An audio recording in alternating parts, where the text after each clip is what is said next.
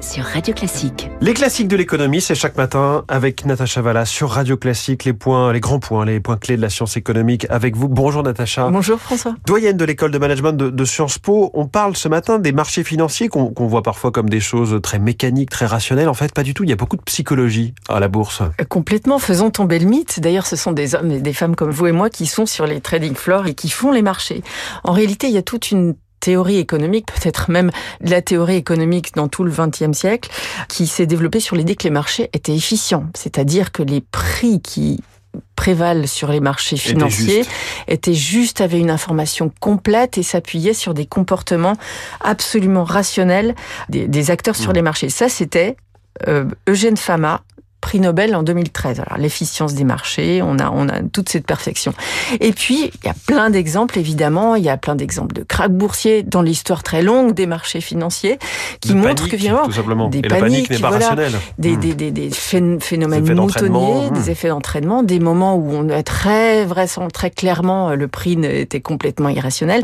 Donc on s'est dit voilà, pourquoi est-ce que cette croyance en cette perfection des marchés financiers a d'une part permis à ces marchés dont on parle de se développer très fortement, d'être quand même efficace, de se globaliser, etc. Mais d'un autre côté, d'être aussi vulnérable face à des grains de sable qu'on n'a souvent pas su prévoir. Alors, il y a des gens très très intelligents qui s'en sont rendus compte.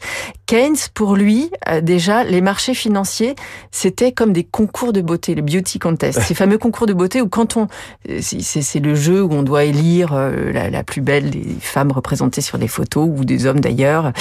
Et donc, pour Keynes, en fait, pour remporter ce prix-là, donc celui qui doit juger, qui doit donner son avis, il doit pas forcément tenir compte de ses propres goûts, mais il doit tenir compte de la probabilité de l'expression des goûts des autres juges ou des autres.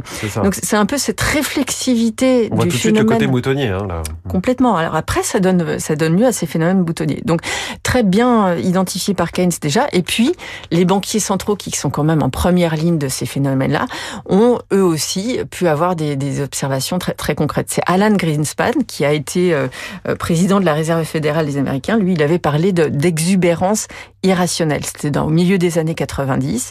Et donc, pour lui, il plaçait cette exubérance irrationnelle comme un problème pour, de façon générale, mais aussi en particulier pour les banques centrales, pour le fonctionnement des marchés dans une société démocratique. Donc, hmm. je ne développerai pas son argument, mais c'était quand même assez passionnant de voir finalement que qu'un banquier central, qui est quand même pas très amusant comme ça, voilà, avait, avait mis au jour ce phénomène. Puisqu'à la fin, ça veut dire que le prix, effectivement, ne correspond pas forcément à la réalité de, ce que vaut une entreprise, une action. Euh. Non, hmm. voilà. Et, donc, ce qu'on voit en réalité, c'est que on, on, pourrait dire, il y, y a deux raisons pour ça. Une première raison, c'est que les marchés financiers fonctionne avec des acteurs plus ou moins euh, bien formés, en tout cas plus ou moins attachés à ce qu'on appelle les fondamentaux. Mmh.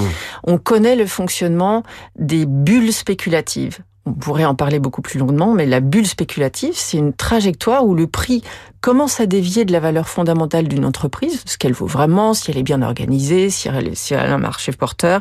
Donc son prix, son cours de bourse commence à dévier, et puis les investisseurs commencent à se dire que finalement, sachant que le prix dévie, malgré le fait qu'ils le sachent, continuent à investir parce qu'ils anticipent que demain et après-demain, et à un horizon qui est encore suffisamment long, ce prix va augmenter et se dévier encore plus des fondamentaux. Donc cette rationalité dans l'exubérance, elle a très bien été décrite. Mmh. Il y a aussi euh, le fait que, alors Keynes pour lui, il va plus loin, il dit que c'est l'esprit animal qui se qui, se, révèle, dans ce mmh. que je viens de décrire. Finalement, on a on est à Progain et donc comme on est à Progain, on n'arrive pas à se raisonner. On sait que tout ça va dans le mur, mais on va quand même en profiter une dernière fois. Donc il y a ça. Alors il y a aussi toute la finance comportementale qui va vraiment creuser dans des choses qui sont très précises. Le biais de ma position. J'ai une perception du marché, j'ai une perception de mes copains traders autour de moi ou dans les banques concurrentes et j'ai une perception des facteurs macroéconomiques. Et eh ben, je vais avoir cet ancrage dans ma position et je vais persister.